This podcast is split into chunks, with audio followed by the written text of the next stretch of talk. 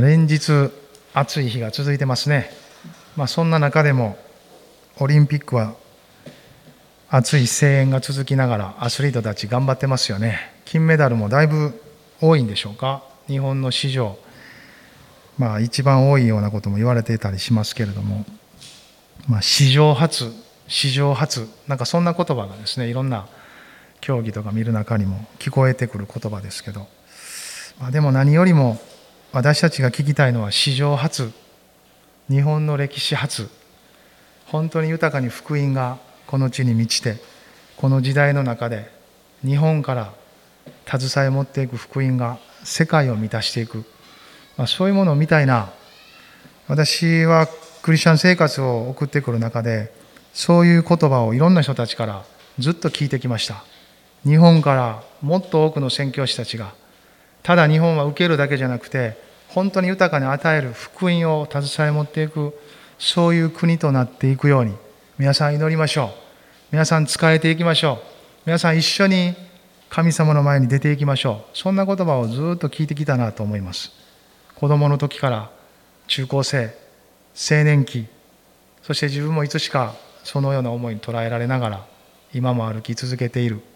また皆さんも共にそういう事柄の中に生きてこられてるんじゃないでしょうか。それは誰かが発案したことでも誰かが考え出したことでもなく聖書の中に書かれてあることです。父なる神の思いはご自身の愛その恵みがキリストを通してもたらされた十字架の救いが一人でも多くの人に届けられていくこと。一人として滅びることなく全ての人がそれを受け取り永遠に生きるものとなること。ご自身の子供として引き寄せることその腕に抱くことそれを望んでくださっているそういう神様の思いから始まっているんだなと思うんですね。ま今エペソビトへの手紙をこの夏の間ずっと見てきましたけれどもパウロもその獄中の中にあってそのような神様の心にますます捉えられているですよね。まあ、獄中の中にあって彼がしたためているこの手紙はそういう事柄を書いていると思います、まあ、前回まで2章の終わりまで見ましたけどユダヤ人違法人共に一つとされキリストにあって一つの体一つの教会一つのキリストの体として同じ恵みを受けていく相続を受けていく御国を受け取っていくそれは奥義ですと言ったんですね。聖書はもう奥義をそのまま明らかにしてます。でもそれは時間を通ってキリストを通して明らかにされた事実でありまた信じる人たちが精霊様によってそれを知り教会を通してさらにこの世界の中に明らかにされていく奥義である、まあ、そういうことをパウロは語っています。道地が計画され御子なるイエス様が実行に移してくださりその十字架で見業を成し遂げそして精霊様がそれを保証してくださる。信じる人の中に住み文字通り永遠の御国へと導いてくださっている。すべての真理を解き明かしながらですね、私たちを導いてくださっている。その鍵はキリストにあってというこの何度も出てくる言葉です。このつなぎ目が大事です。イエス・キリストにあって、ただこの方にあって私たちは主の恵みを受け取っています。パウロはそれを根底に賛美が流れる中にあって、祈りに変え、一章の中でその祈りを軸にずっと見てきましたけど今日はもう一つの祈りをですね一緒に見たいなと思ってます。3章の14節から21節のところ。3章の終わりのあたりですけどここにもう一つパウロの祈りが書かれてあるんですね。これを一緒に今日は見たいなと思うんですね。3の14から21ご一緒に読んでください。こういうわけで私は膝をかがめて天と地にあるすべての家族の家族という呼び名のもとである御父の前に祈ります。どうか御父がその栄光の豊かさに従って内なる人に働く御霊により力を持ってあなた方を強めてくださいますように信仰によってあなた方の心の内にキリストを住まわせてくださいますようにそして愛に根ざし愛に基礎を置いているあなた方が、すべての生徒たちと共に、その広さ、長さ、高さ、深さがどれほどであるかを理解する力を持つようになり、人知をはるかに超えたキリストの愛を知ることができますように。そのようにして神の満ち溢れた豊かさにまであなた方が満たされますように。どうか私たちのうちに働く道からによって私たちが願うところ、思うところのすべてをはるかに超えて行うことのできる方に、教会において、またキリストイエスにあって、栄光が世々限りなく常しえまでもありますように。アーメン。パウロはもう一つの祈りをこの手紙の中に書いてます。想像するに、獄中の中、誰かに筆記させてる。それを話しながら、彼は手紙を進めていってるんですけど。まあその自分で話しながら手紙の内容にはなっていくんですが同時に話してる内容を持って彼は深く主に触れられていってるんだと思うんですよね。そしてその豊かな充実した教会の姿神の計画の豊かさそれに預かっているところのこの手紙を受け取るであろうアジアの諸教会エペソの教会をはじめとする当時のアジアと言われる地域の諸教会が受け取っている姿を見るときますます彼らのための取りなしと祈りがですねこう溢れてくる。何か不足があるから祈るということよりもですね神様が与えてくださっている霊的な豊かさのゆえにですねそれを本当に受け取ることができるようにそれはあなたたちのものなんです。私たちのものなんです。そしてそれを豊かに受け取りながら分かち合っていくんです。というその確かさからですね彼の祈りがこう溢れていっている。まあ、そういう祈りではないかなと思うんですね。もっともっとという本当にもっと私たちが受けているものは豊かなんだ。そしてそれを本当に受け取る時霊的な豊かさは他の人に伝えずにはいられない。分かち合わずにはいられない。一人で持つには持て余すほどの勢いを持っている。ますます。さらにそんな思いの祈りがですねこの一つ目もそうですが二つ目の祈りもそういうものじゃないかなと思ってます。14節はこういうわけで私は膝をかがめてと。獄中で膝をかがめるその一人のキリストにある死とその男の姿を考えるときにですね男の人が膝をかがめるってどんな時でしょうか？大の大人が膝をかがめる時ってどんな時でしょうか？力があふれ全てができ何でも自分の手でっていう時に人は膝をかがめるでしょうか。本当にこの神様の見前にその臨在の中でこの方がなくてはこの方に祈ることなくして何も成し得ることができないこの方が全てをお持ちである。その豊かな神様との関わりの中から来るこの膝をかがめるという。かがめて当然のお方の前に膝をかがめていく。そしてかがめて恐れを持って畏敬の念を持ちつつも親しく大胆に近づきこの方をお父さんと呼び天の父よと呼びかけるほどの親しさを持って近づいていく。それがここに書かれてある膝をかがめてじゃないでしょうか。15節天と地にあるすべての家族の家族という呼び名のもとである御父の前に祈ります。ユダヤ人もない、違法人もない、男も女もない、奴隷も自由人もない。すべての身分や一切を超えて、皆キリストにあって一つだ。キリストを信じるならば一つの家族となっている。その源である天の父に私は祈ります。イエス様を信じ救われた後、人はどこからの時点か、イエス様がそうおっしゃった聖書に書いているので、この神様のことを天のお父さん、お父様とか、父なる神と呼ぶようになっていくんですね。最初はちょっとぎこちなかったりしますけれどもでも実際この方と祈り交わり一緒に歩いている中で確かにそう読んでいい方なんだ。私はそう呼ぶにふさわしいものとされてるんだ。主の恵みによって。ということを実感していきます。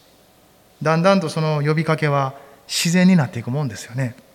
パウロにとってもそれは自然なことでありここで天の父よと道父よと呼びかけているんですよね。その姿から始まっていきます。彼は何を祈ったんでしょうか？16節が一つのことですよね。もう一回16節読みましょう。どうか御父がその栄光の豊かさに従って内なる人に働く御霊により力を持ってあなた方を強めてくださいますように。いろいろ書いてるんですけど最後の言葉をつかめば大体何のために祈ってるかをちょっと知ることができます。強めてくださるように。強められる。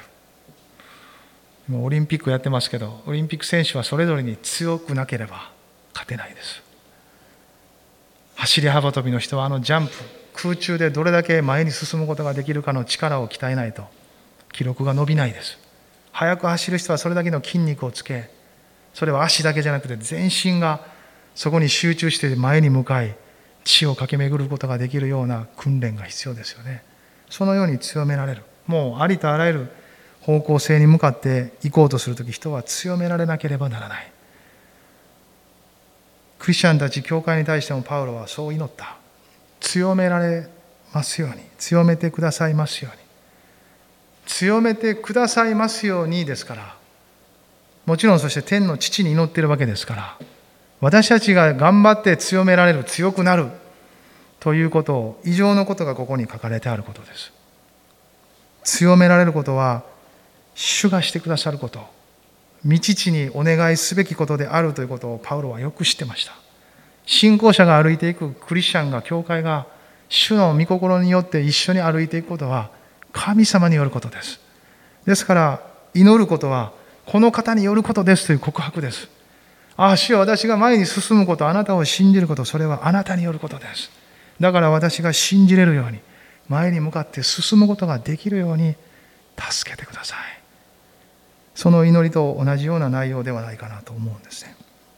私たちはすぐ時に自分を見て諦めます。自分の力量を見て諦めます。自分ができることから始めて主が語ったり導かれたり人生が開かれようとする時にも躊躇します。でも信仰を持つということは神を信じるということです。そしてこの方を信じこの方にできるというところからこの方が私をできるものとしてくださる。というところまで信じその方が私のうちに働いてくださる。だから私は主にあって信じることができる。主が語られていることをなすことができると私たちは前進させられていきます。パウロは教会がそう歩いていくことができるようにエペソの人たちアジアの諸教会の皆さん私はあなたたちにもっと頑張れとは言いませんでもあなたたちのために祈ります。神様があなたたちを強めてくださるように。ここでは、どうか道父がって書いてますから、パウロは天の父にお願いしてるんです。その栄光の豊かさに従って、栄光の豊かさってどれぐらいですか？考えたことあります？神様の栄光の豊かさってどれぐらいかな？わからんな。地球も作られ宇宙の果てまで作られた方の栄光って考えられないですよねある意味で。だから考えられないので考えなくなります、まあ、考えてもわからんなっていうところがあるんですけど。でもこの栄光の豊かさに従っていく。それってどういうことですかね？栄光の豊かさに従っていく神様の栄光の豊かさってすなわち無限大ですよね。神様が私たちを強めようとするその力は無限大である。測れないんですよね。測れない力に頼ることができる。これすごいことじゃないですか。しかもそれは本当に私たちの人生と生活における全てにわたってなんですよ。一つ一つにわたってそのような方に頼ることができるんです。頼っていいんです。ああ神様このことにおいてもあなたを信じて歩くことができるように助けてください。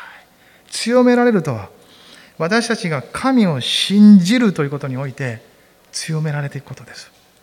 私たちが何かをすることによって強くなるというよりも信じることが強められるんです。そしてその信じるということはもう始まってるんです。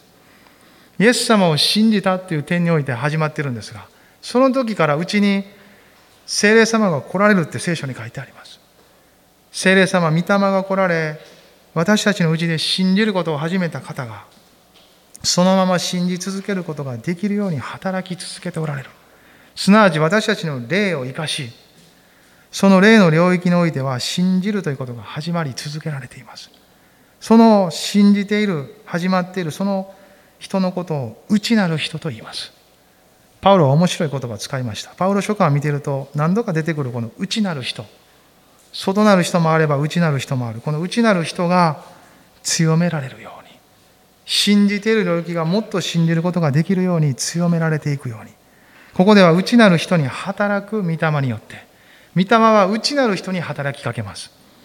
私たちの外側の人に働きかけて生まれつきのねもっとあんた神様信じなあかんわって。あんたあの時信じたやんか。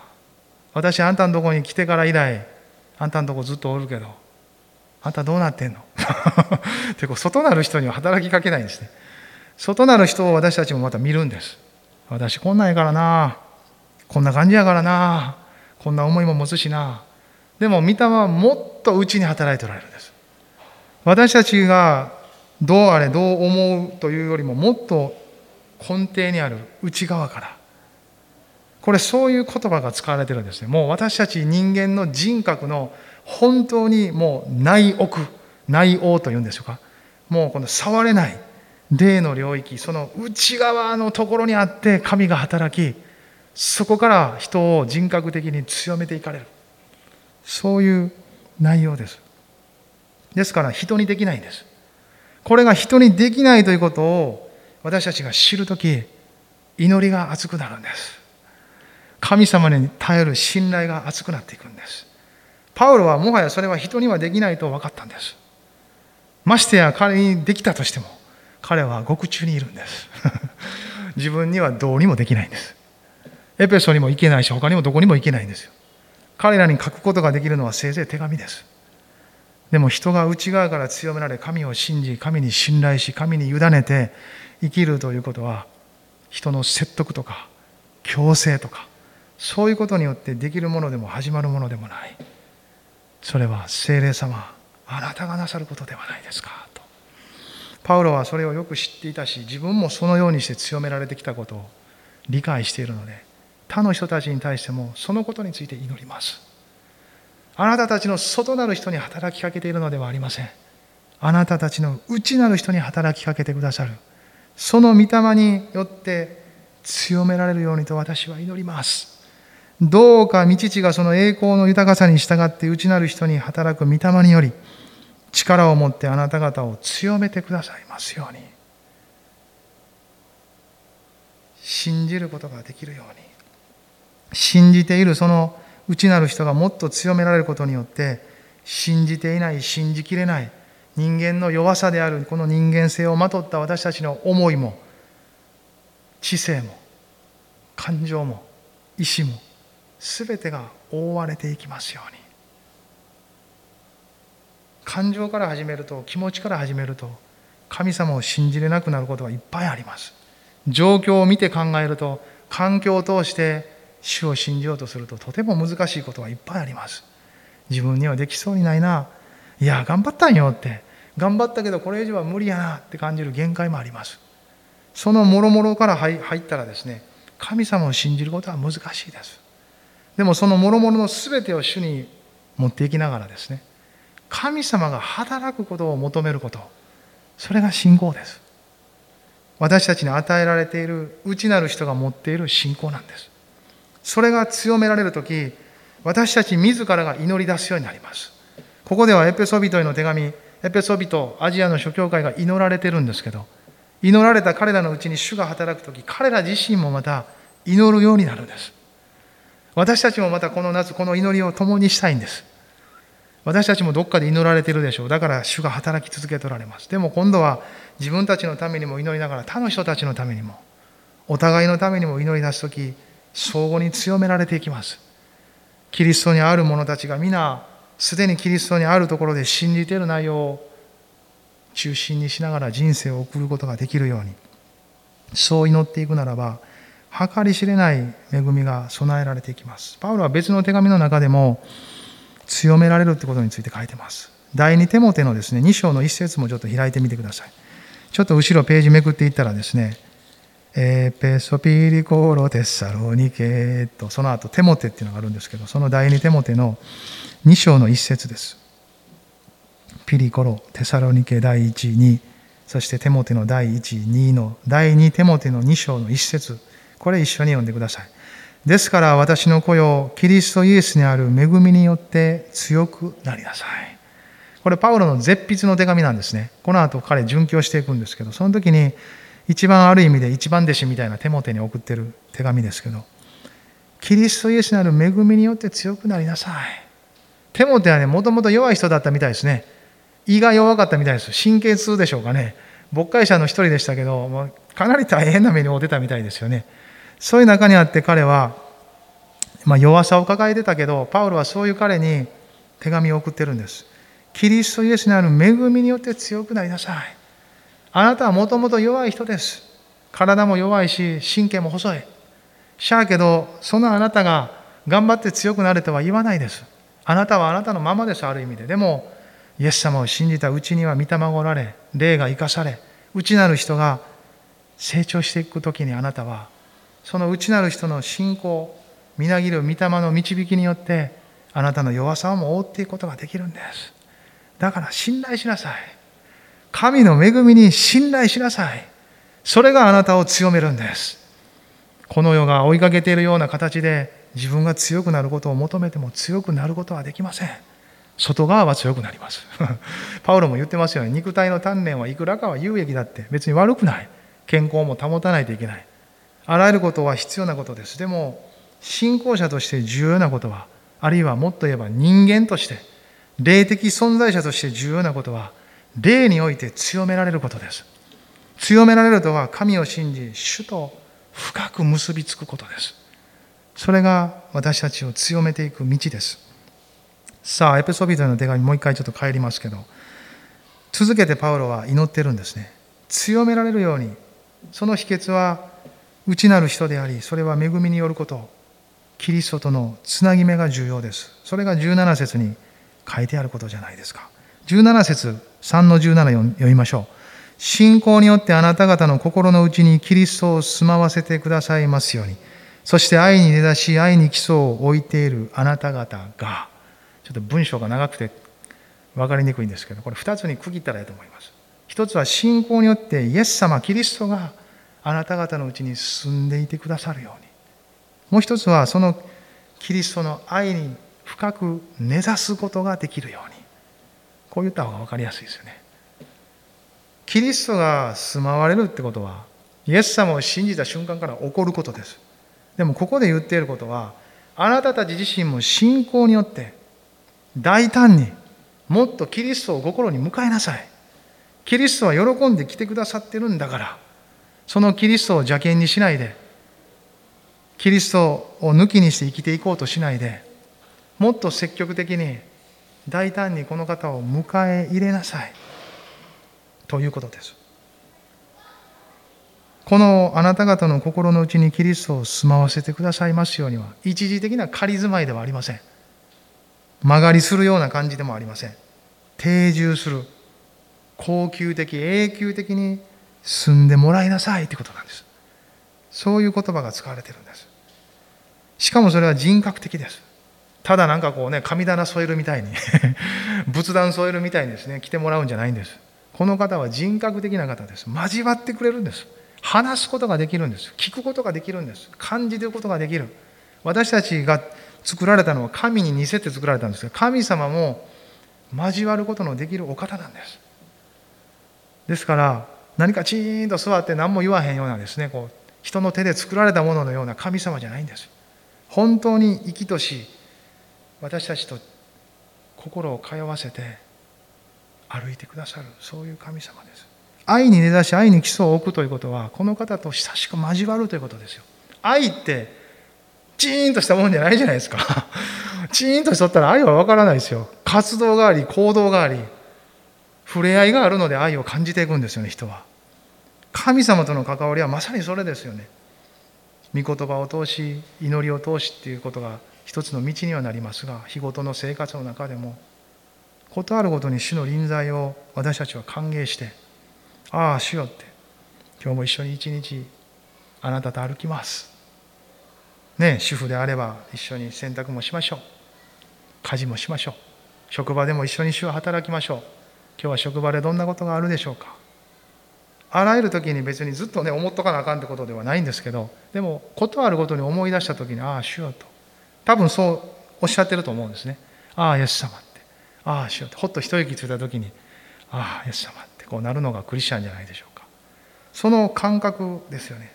その内なる霊的な感覚が日常的に生活の中にあらゆる場所にこう広がっていくことがこの愛に根ざしていく愛に基礎を置いていくという一つのことを表していると思うんですね。交わり関係この神様との主とのキリストとのそれを築き上げていく。関係ってやっぱりこう築き上げていかないと止まったままでは動かないですよね。人生を共にし一緒に歩くので喜びや苦しみも共にするのでそれが生まれていきます。ねえ。人生には楽しいことばっかりじゃなくて忍耐しないといけない。尽くさないといけない時も通っていきますよね。でもそんな時が割とこう神様との関係も作っていきますね。ああなかなかもう出口見えへんなと思う時にもああ主よって。祈りは大体こうそういう時に深まっていくもんです。主よどうしたらいいですかって。私はもうなんか毎日変わり映えのない。何かこう前進してるのか後退してるのかもわからん。なんかそういう結果が見えないような中にあります。主よどうどうしたらいいですかって。これ交わりですよね。神様こういうつぶやきささやきを聞いてますよ。そしてある時もしあなたが聖書を毎日読んでるならば御言葉で語る時もあるでしょう。このように説教で語られることもあるかもしれないしまた誰かと交わっている時の言葉を通してああなんかその言葉残るなあって。ただ人から語られたというよりも主よあなたの何か心を感じますということもあるでしょう。いろんな形で主は私たちの心に何かつぶやきのようにささやきのように言った疑問や自分が求めている光心の明るさというものを与えてくださるそういう方じゃないでしょうかそのようなキリストとの関係が育まれていくようにキリストが住みその愛に根ざしていくということはそういうことを表しています。パウロはそれを祈りました。エペソの人たちあなたたちは違法人だからといってユダヤ人のようではないからといって引け目を感じる必要ないです。私はこんなものなのにもっとキリストに近づいていいんだろうか。私の中に何かキリストに近づく材料を見出せないのにいいんだろうか。いいんですよ。キリストの方に材料があるんです全ての。キリストが良しとされてるんだから大胆に近づいていいんです。そして全てを委ねていいんです。これもあれもそれもこれもどれもあれもそれもですよ。ね遠足の前の日に明日晴れになりますようにという祈りからですね。人生の局面によってどっちを選んだらいいですか？という祈りから。もうなんか浅いから深いからいろんな祈りがですねあるいは求めが神様との関わりの中でもいっぱいあるんです。その全てに主は対応してくださる。応答してくださる。答えてくださる方です。だから何でも神様の前に委ねていくことができますイエス様もブドウの木の例えで言いましたよねあなた方は枝です。私はブドウの木です。あなた方が私にとどまり、私があなた方にとどまるなら、多くの実を結びます。それは御言葉であり、イエス様ご自身でもありますが、同時に、このエペソビトへの手紙においては、教会ですよ。主の体なる教会の中にあって、私たちはこの愛に根ざしていく。愛とはこう関係ですよね。関わりがないと生まれないんですね。神様との関わりはもちろん見えない方としてでも現存される方としておられます同時に教会は目に見える人々との関わりですこの交わりの中で愛は育まれます言葉を交わし一緒に礼拝するっていうこともそうですがその他の全ての営みの中にあってまあ今コロナ禍とか時代が忙しかったりいろんな理由もありますけれどもなかなか人と関わることって時間取りにくくなってます。でも愛が育まれるためには必須ですよねこれ。やっぱり人は関わってこそ育まれていくものがある。それは神様の知恵でもあると思うんです。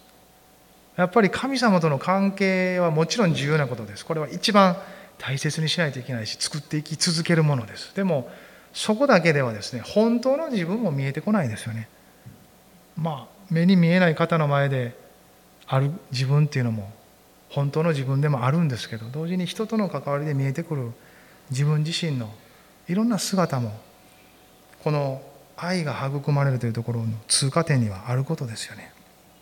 それがこう浮き彫りにされたりしながらお互いにこう磨かれ合いながら作られていく場所が教会です。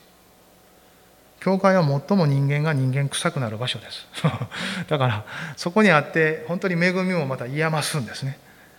ああ本当に人間が覆われないといけない存在であるということが明らかにされればされるほど神様の恵みが明らかになり愛が全てを覆い結んでいくんです。ああ本当に人間同士だけでは何ともならないんだなっていうことの中でキリストの愛が浮き彫りにされていく。この結び目はこの覆いはキリストのものですっていうのが満ち溢れていくところが教会です。ある意味ではその分人間臭い。それが教会なのかなって。両方がありながらもキリストの愛と恵みで覆われている場所。住まわせ根ざしていく。それは教会においてそうだということも言えると思いますね。そしてその中にあってパウロの祈り続いてきますよね。19節あ18節か。18節一緒に読みましょう。すべての生徒たちと共にその広さ長さ高さ深さがどれほどであるかを理解する力を持つようになりすべての生徒たちと共にこれ教会的ですよね。そのさっきの流れの中にありますよ。すべての生徒たちはまあ私たち柏ゴスペルチャーチにあっては今ここにいる人たちだけということじゃなくてこの町の中には5つ教会があるんですけどその人たちも全ての生徒たちの中に。また日本全国には8000ほど教会があるんですけどその人たちも全ての生徒たちの中に。全世界にどれぐらいの教会があるのか知りませんけど70数億人の中にね教会は無数に広がっていってますがその人たちも全ての生徒たちの中に。パウロたちの時代は2000年前の人ですけどこの人たちもまた時空を超えて全ての生徒たちという中に入ってるんです。空間も時間も全部超えていくんです。だからここに書いてるんですよね。広さ長さ高さ深さはもう計り知れないこの空間も時間もですね。歴史もあらゆるものを貫いたこのものを指しているわけです。こういう人たちと共に何を知っていくんでしょうか。19節。人知をはるかに超えたキリストの愛を知っていくことできるように。これ言語では逆になっているそうです。キリストの愛を知ることができますように、人知をはるかに超えてるんですけどってなってるんです。パウロってちょっとこう、ね、チャーミングなとこありますよね。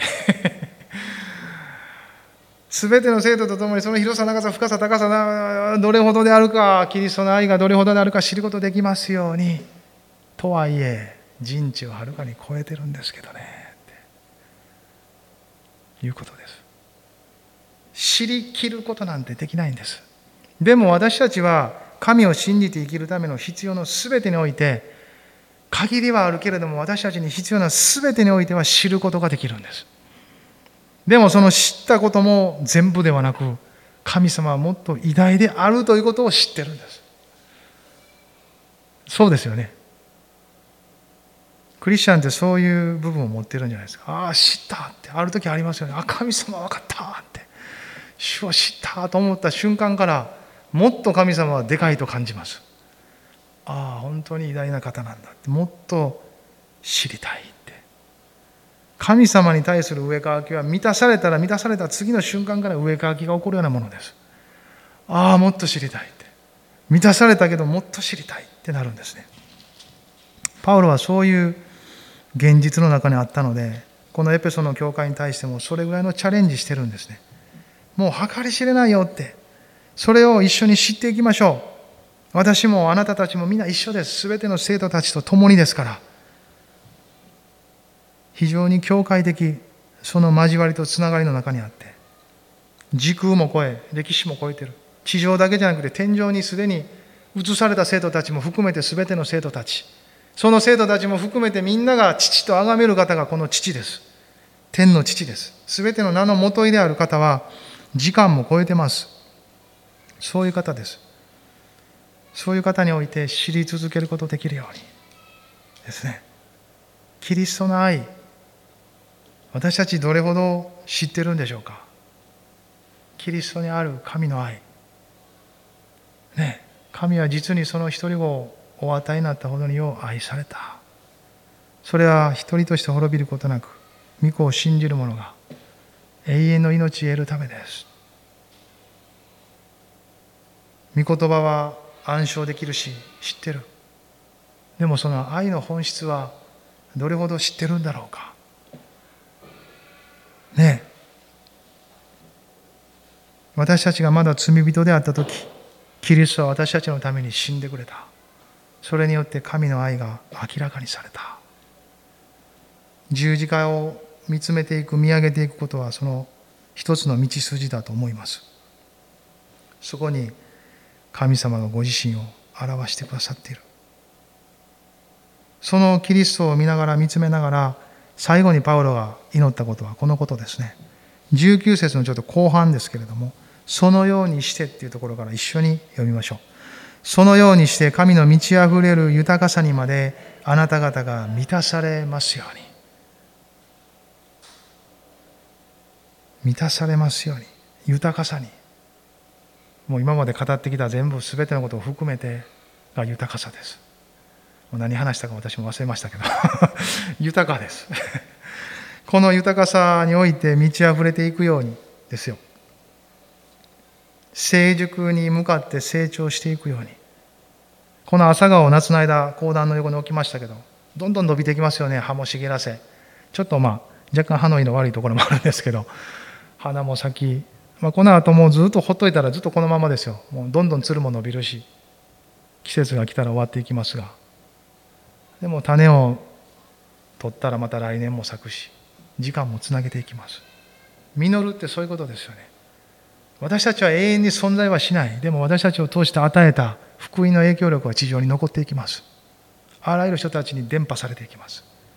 私たちの子供たちにも孫にももし伝えていくなら着床ししっかり根ざしていくことを導いていくならば多くの実りを期待できます。そのようにして地上は神の国で溢れていきます。神の御言葉に生きることです。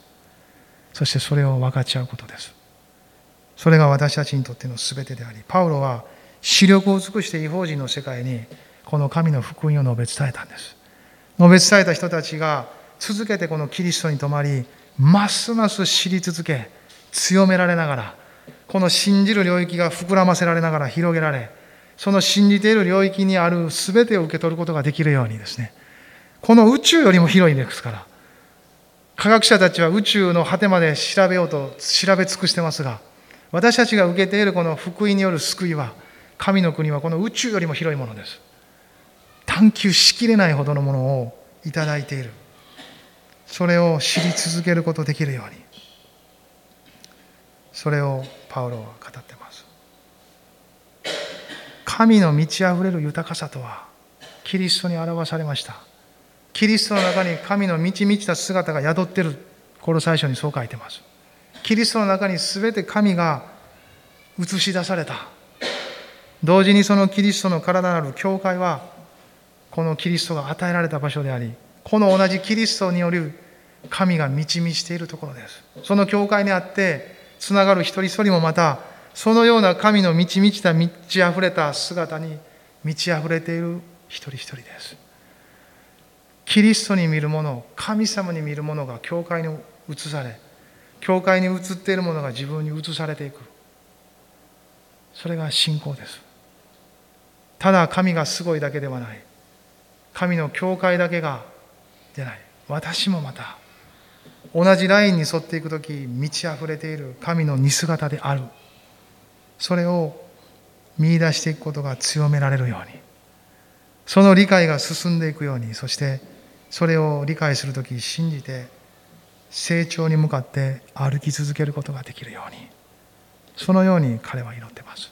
そして最後20節21節では神への奨励で終わっていきます。彼はいつも自分たちの成長とか自分たちが受けている満足とか感謝だけで終わらず神様に全てを返して終わっていきます。一生の賛美もそうでした。ずっといつも何か述べるたんびに彼は神様を褒めたたえていくんです。全ては神の栄光が褒めたたえられるためです、ね、私たちもこの夏この祈りを共にしたいなと思いますね。一緒に立ち上がって祈りましょう。どうぞそれぞれお祈りください。祈らずにはいられないほど主の前に退いていいですね。何かをすることから始めるよりも神の前に退き主が働かれることを期待していいですね。仕事をする前も主の前に退いて始めていいですね。私たちから何か日常のことって始めれるんですけどでもああ神様あなたから始めてください。今日も仕事にやる気と力与えてください。家事にやる気と力その恵みを注いでください。勉強神様その力やる気と恵みを注いでください。神様から始めていただく。それが委ねるということです。そうするならば計り知れない力が私たちのうちに満ち溢れていきます。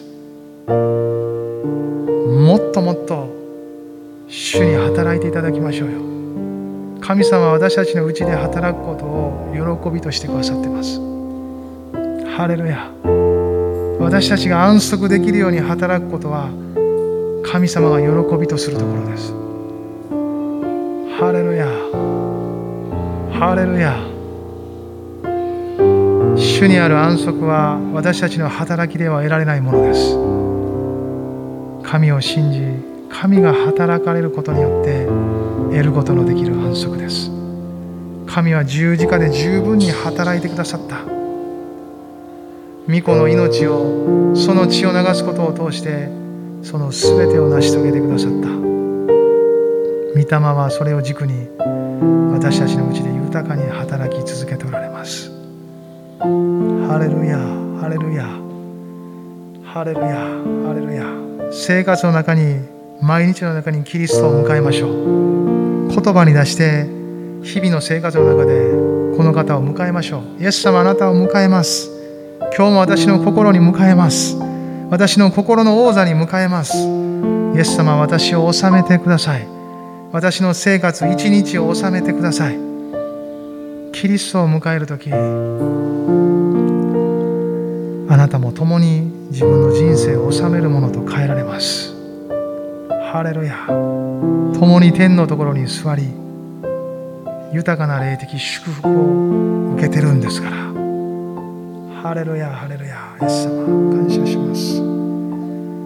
おーシャララララララララララカパダラマシャンダラララララララ。ハレルヤハレルヤハレルヤ。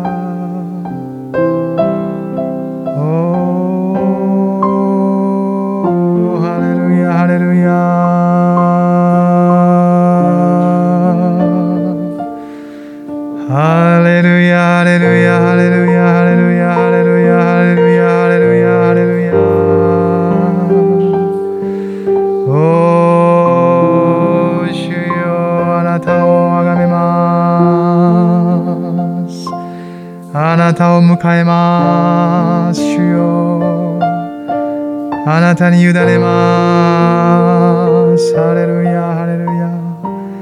あなたを信じます。